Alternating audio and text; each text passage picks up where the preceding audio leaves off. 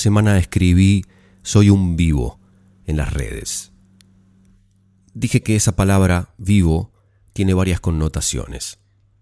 La primera se asocia a la viveza, a la picardía. La primera madrugada de la cuarentena preventiva obligatoria decretada por el gobierno aquí en Argentina detuvieron a un joven en la calle, en la provincia de Córdoba, para preguntarle qué hacía afuera de su casa. El joven respondió desafiante, yo no le tengo que dar explicaciones a nadie. Fue detenido. Un vivo bárbaro.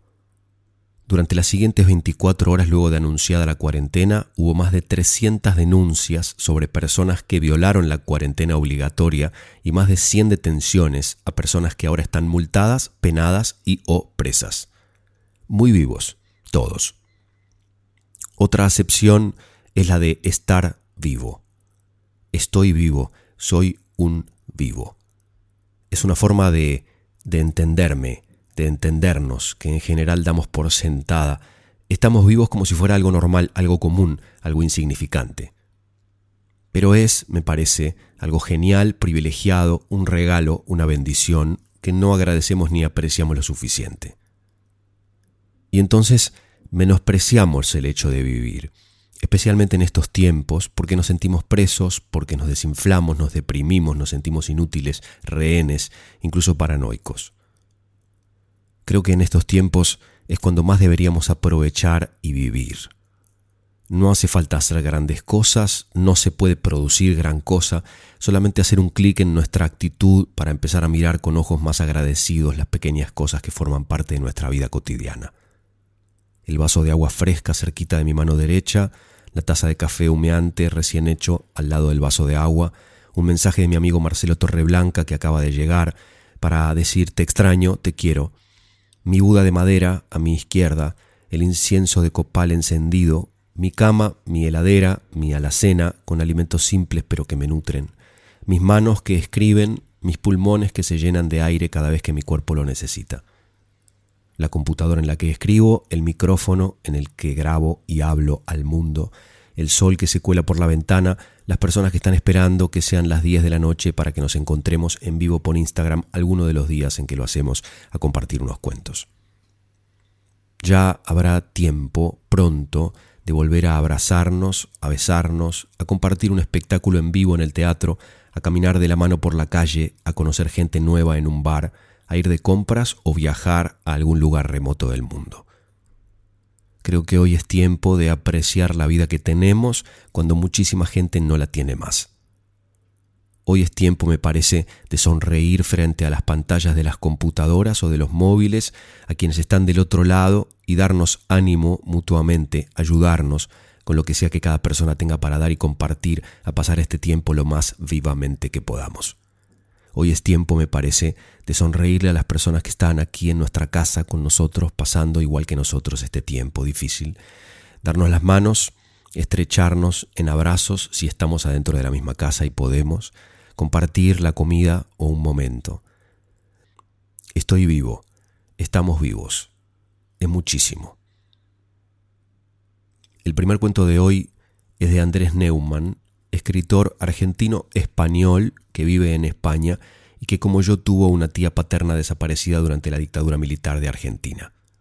Ha ganado muchos premios y obtenido muchas distinciones con su trabajo y elegí este cuento suyo porque habla de cosas que forman parte de mi cotidianeidad, la magia, el misterio, lo invisible, lo inefable.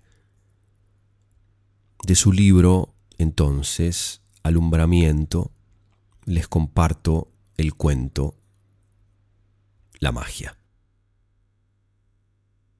Soy manco, sí, pero hago que vuelen las palomas donde solo había mármol y controlo el sentido en el que viajan las agujas de los relojes y consigo que el agua atraviese los vasos y sé confundir los billetes de banco con esas pequeñas flores silvestres que crecen en el parque donde voy de paseo los domingos. Manco, desde luego, aunque no por eso incapaz de alterar la cantidad de naipes que compone una baraja, ni de esconder las joyas de las señoras en las chaquetas de los caballeros, ni de hacer que las sogas se relajen y luego cedan como ásperas serpientes alrededor de mi cuello. ¿Qué duda cabe? Manco y además con una abrupta cicatriz en el extremo del muñón, aunque por eso mismo resulta tan estético el acrobático número de los pantalones. Las señoras de las joyas extraviadas suspiran al verme, o aquella otra suerte del libro de fuego, cuando de cualquier poema puede abrirse un incendio y la llamarada triangular asciende hasta rozar el techo del asombro para que de la ceniza emocionante renazca el papel impreso. Nunca he dejado de regresar a aquella mañana de ciega con el sol bien izado y el motor en marcha, con mi padre montado en lo alto de la máquina vibrante, se ha atascado de nuevo, hijo mío, ve a liberar las ruedas, date prisa, vamos. Y fue tanta la prisa y la sacudida tan furiosa y el llanto tan perplejo. Soy mago desde entonces, desde poco después, apenas unos meses de convalecencia y rabia, de temor y excesivos cuidados, prestidigitador ya para siempre, inevitablemente. Resultó casi justo descubrir el valor de una mano, el inmenso poder de un pequeño ademán, el tesoro que encierra un puño solitario. Y es mayor su destreza porque no caben las dudas, no hay objetos candentes que cambiarse de mano, no existe la avaricia de frotarse las palmas, ni es posible rezar para reclamarle a un Dios la magia que uno mismo no ha sabido hacer. Incluso la caricia se vuelve más intensa, mejor administrada. Es por eso que sigo siendo mago además de manco, y mientras reflexiono repito una noche más, con alguna variante, el eléctrico pase mediante el que los dólares de un espectador yanqui se revelarán lagartijas, y considero distraídamente la conveniencia de cerrar este espectáculo con mis queridas bolas de cristal azul, estas que ahora muevo, giro y hago deslizarse con mis cinco destellantes numerosos dedos, para que finalmente suenen las trompetas y regresen las luces al teatro y vea las siluetas ponerse en pie delante de sus butacas, intercambiando exclamaciones con la boca redonda, aplaudiendo con dos manos aquello que no han podido entender. de Andrés Neumann, de su libro Alumbramiento, la magia. El segundo cuento de hoy es de Silvina Ocampo. Me costó mucho elegir un cuento suyo entre los cientos que pueblan las 900 páginas de sus cuentos completos. Había elegido uno, lo cambié por otro varias veces. Este, con el que me quedé, habla sobre el infinito mundo de los libros y lleva por título Los libros voladores. Había muchos libros en aquella casa, tantos que nadie pudo contarlos, porque todos los días aparecían nuevos ejemplares que se alojaban en los anaqueles sin que supieran quién los traía ni dónde estarían.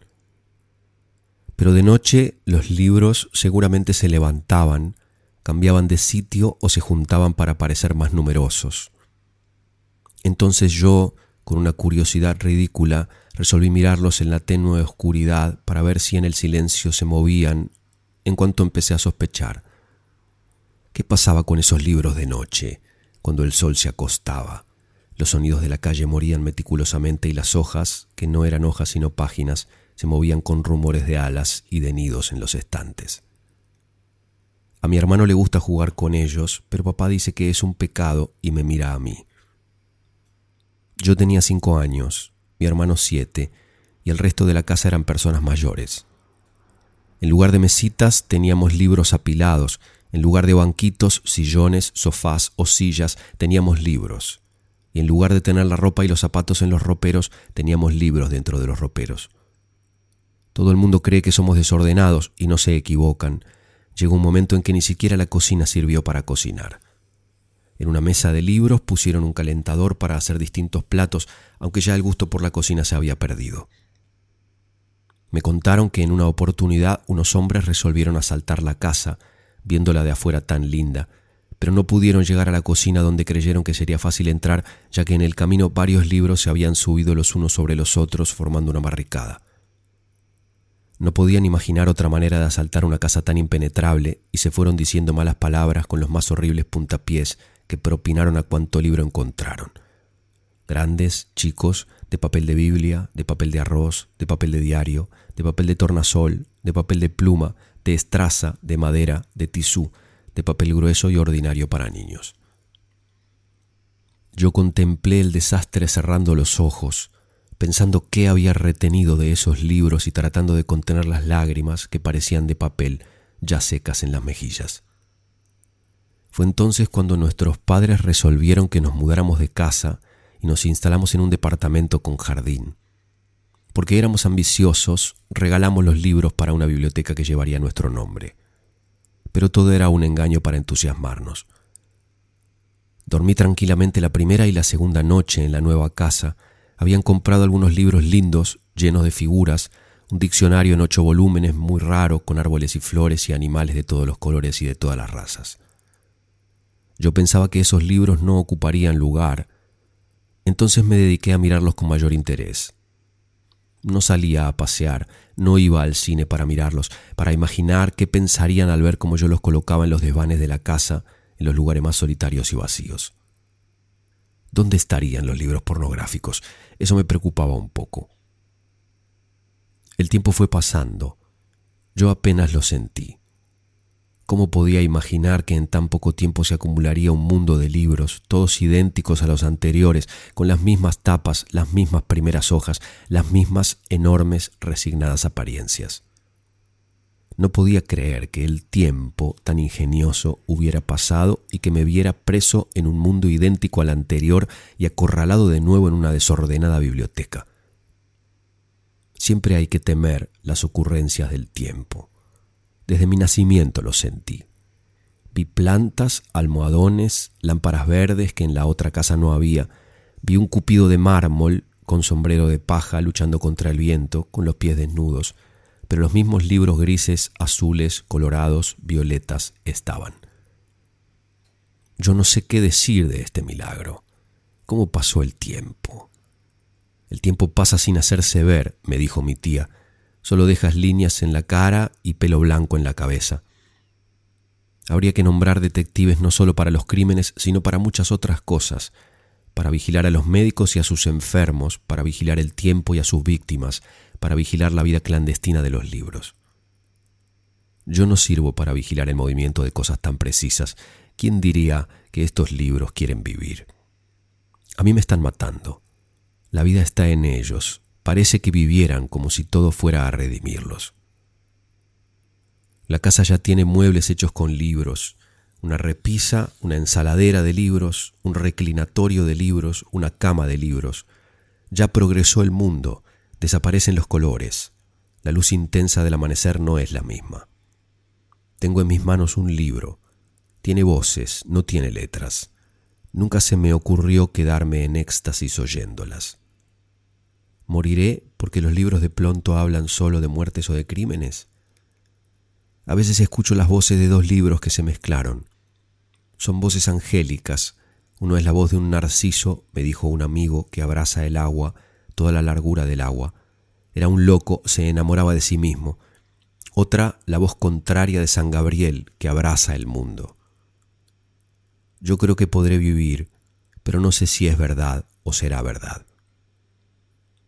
Lo más incongruente o dramático de todo fue cuando los libros se unieron.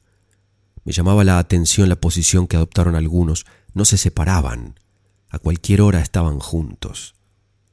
Recuerdo que aparecieron unos libros chiquitos, tan chiquitos que eran ilegibles.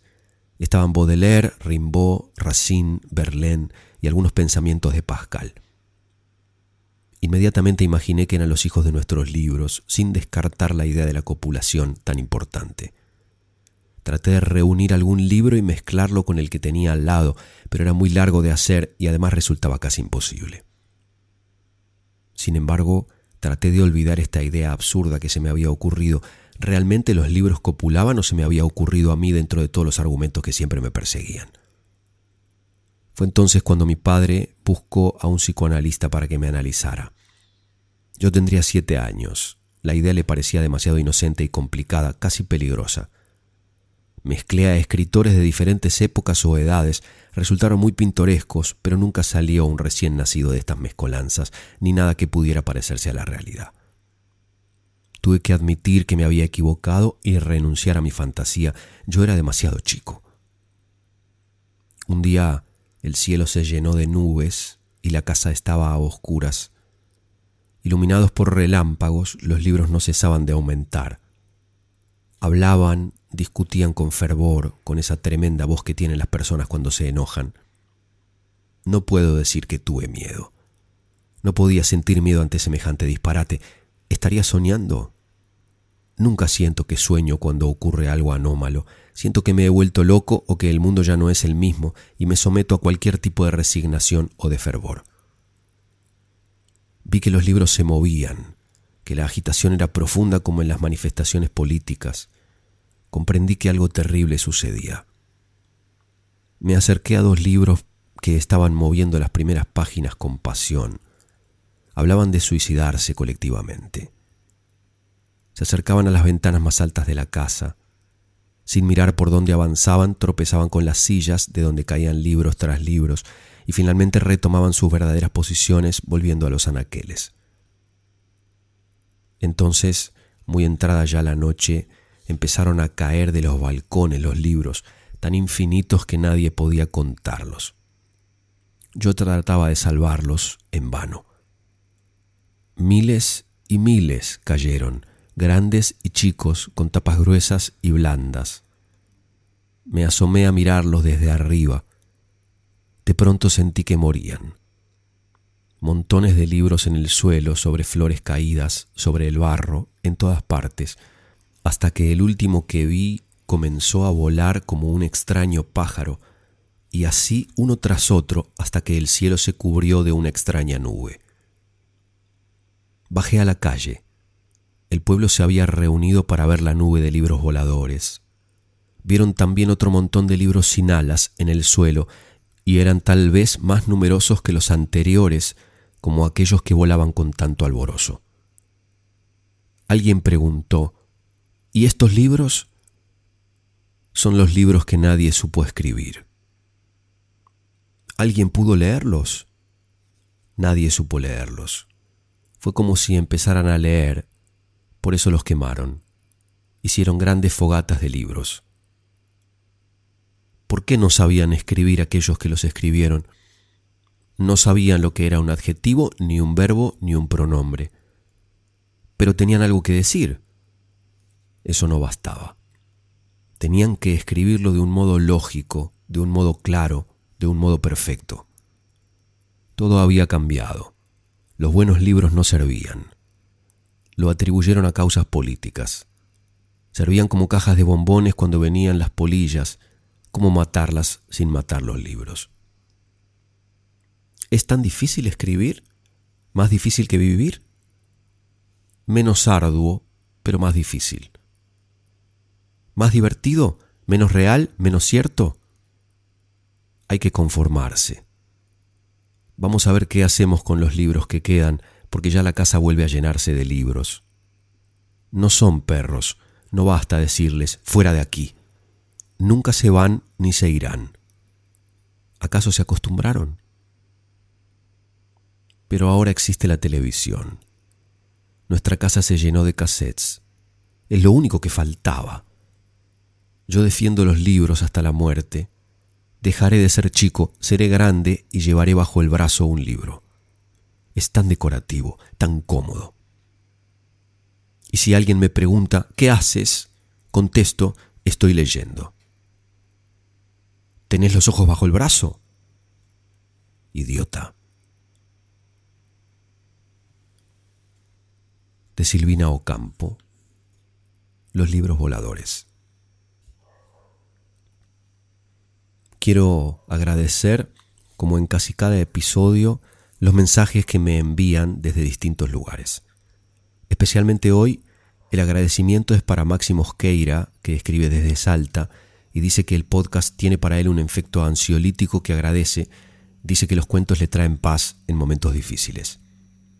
Gracias Maxi por compartir. Alda Pascuet no me dice desde dónde escucha, pero dice que Cuentos para despertar se le ha hecho imprescindible, especialmente ahora durante la cuarentena, y agrega que este podcast le ha hecho volver a tener ganas de escribir. Me alegra, Alda. Me encantaría que vos y cada persona que escribe me digan desde dónde escuchan, dónde viven, de dónde son. Me escribe María, también desde Salta, un hermoso mensaje muy privado que no creo que sea apropiado compartir con todos. Me alegra, María, que los cuentos te acompañen sin invadir y sin distraerte de tu proceso. Y creo que sí, que los cuentos son infinitos espejos de cada persona que los escucha o los lee. Me escribe Jazmín Mota, mexicana, que vive en Edimburgo, Escocia, un mensaje largo y hermoso que habla sobre muchas cosas de las que hablamos siempre, los encuentros, las coincidencias, las señales. Gracias Jazmín por escribirme y por abrirte a compartir tu historia. José Luis Lugo Gutiérrez me escribe desde un pueblito llamado La Noria, en Guanajuato, México.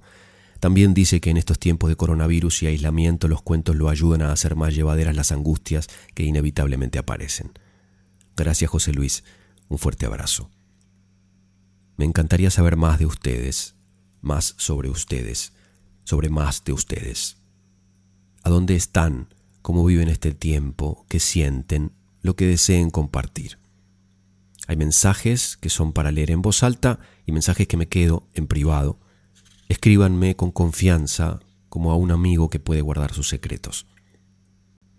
El último cuento de hoy es de un joven escritor argentino llamado Pablo Toledo.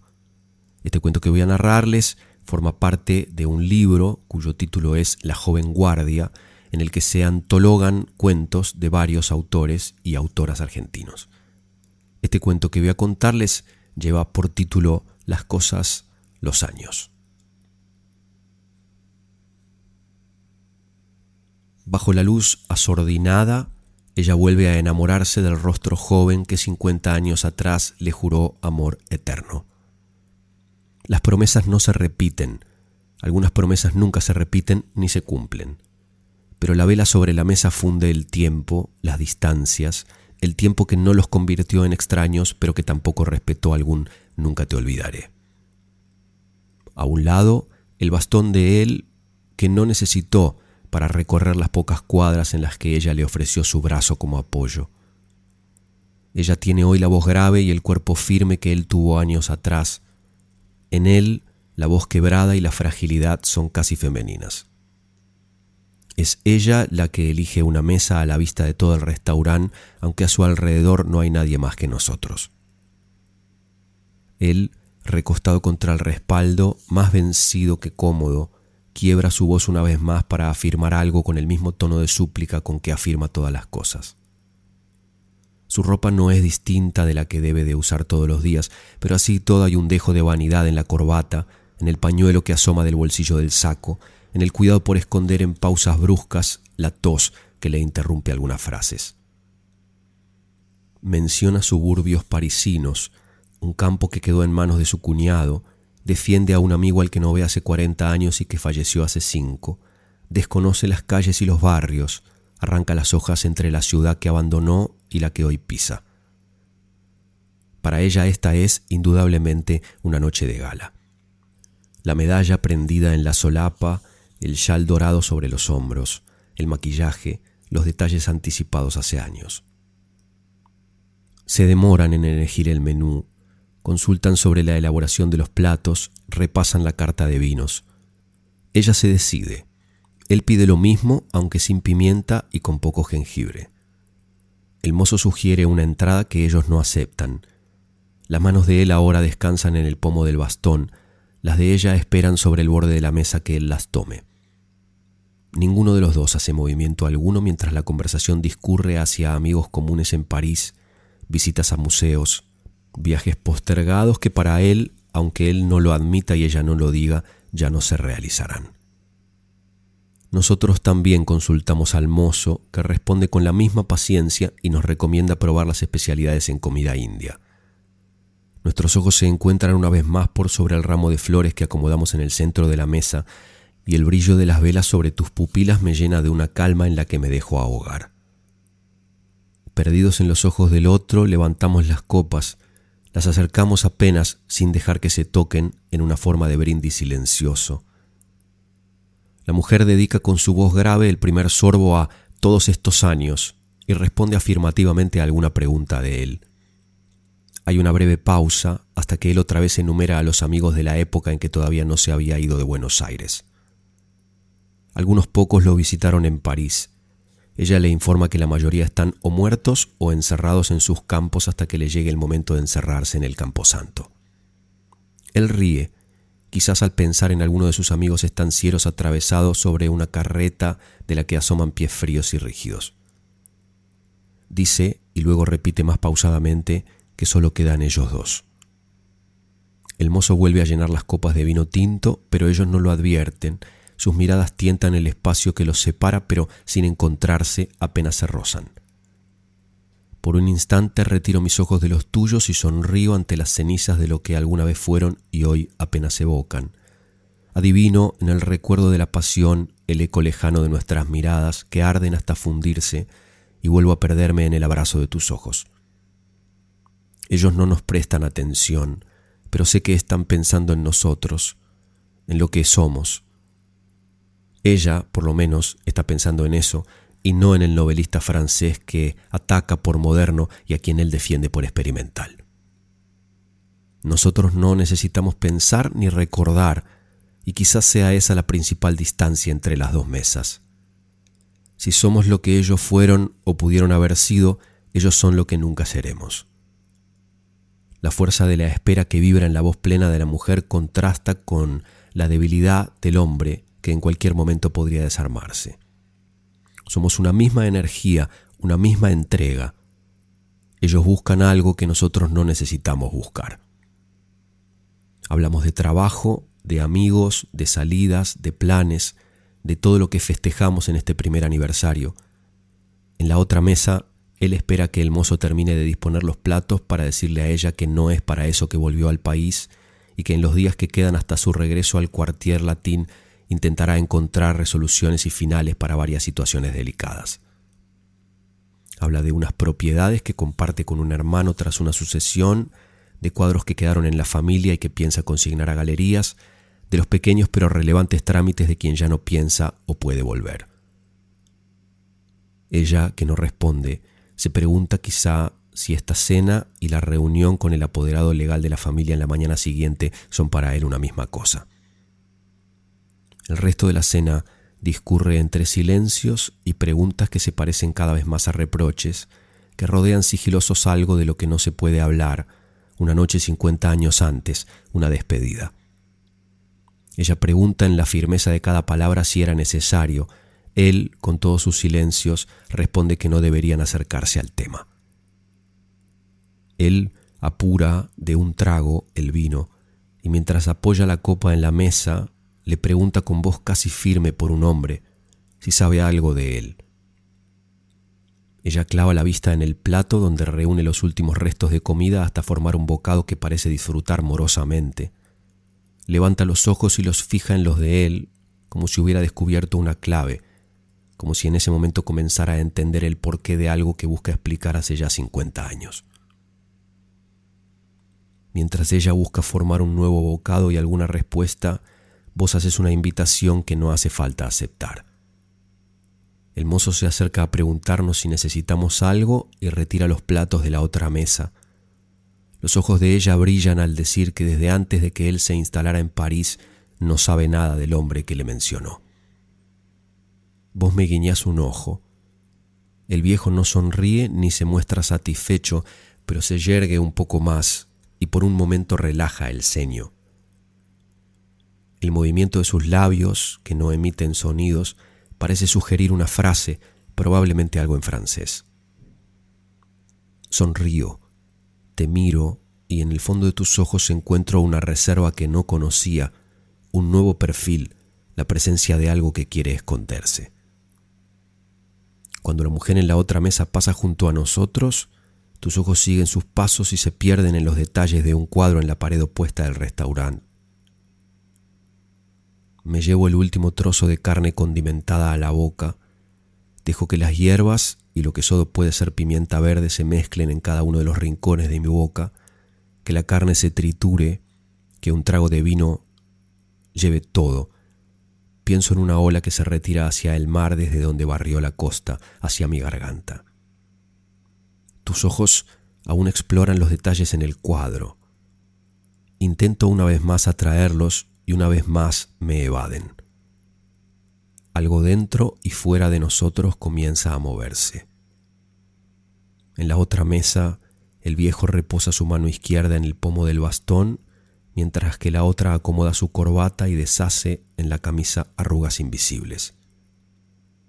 La nueva sonrisa de su rostro apenas se distingue de la ansiedad y parece acercarse a alguna forma de nostalgia. En su postura de un triunfo viejo, la alegría y el dolor de la venganza postergada. Cuando ella se acerca a la mesa, con el peinado recompuesto y el maquillaje recién aplicado sobre las mejillas, él pide la cuenta y la sonrisa se disuelve detrás de lo que explica como el principio de una leve indigestión. Cuando ellos salen del restaurante, él apoyado en el bastón, ella las manos sobre los hombros acomodándose el chal, me vuelvo hacia tus ojos, que esta vez no pueden escapar, y veo en el brillo que antes no pude comprender un perfil en las sombras.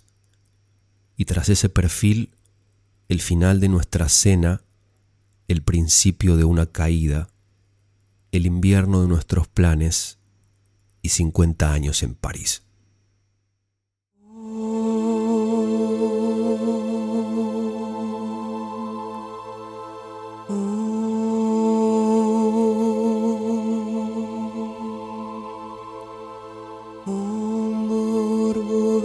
es war. Tatsavitu vareniyam Vargo devasya dimai Io prachodaya prachodayam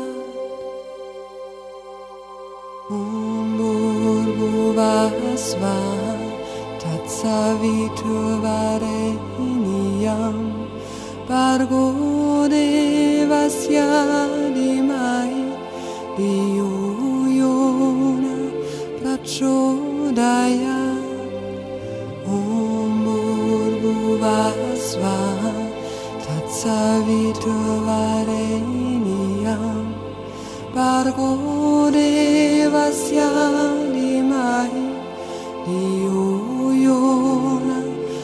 शोदया ॐ भूर्भुवस्व तत्सवितुवरेण्यं भर्गो देवस्य धीमहि धियो यो न प्रचोदया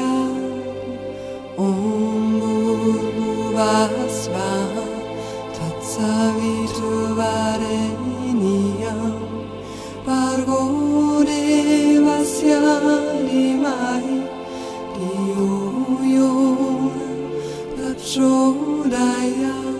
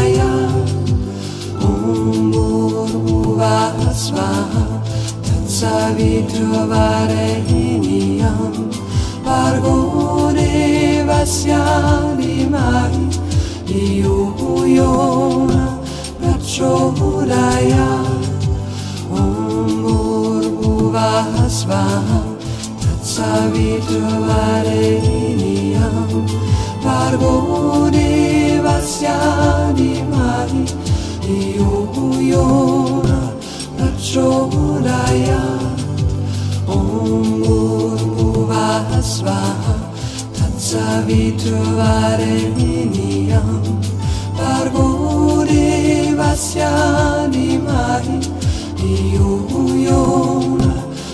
çoraya Umbur buva asva Tatsa vitu vare kiniyam Vargo devasya dimahi Diyuyona prachoraya Umbur buva asva Tatsa vitu vare kiniyam Vargo graziani mai io muiora la ciodaya umur buvasva tatsavito vareniniam varvore vasyani mai io muiora la ciodaya umur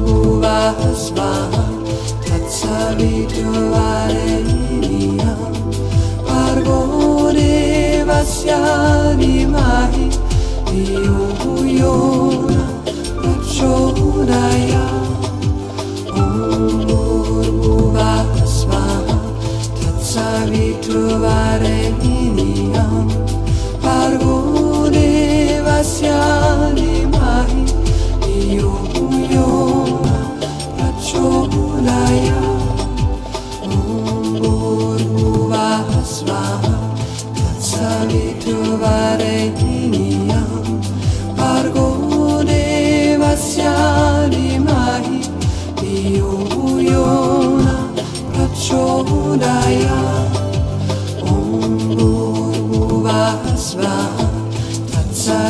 trovare Miriam, parvo voleva siare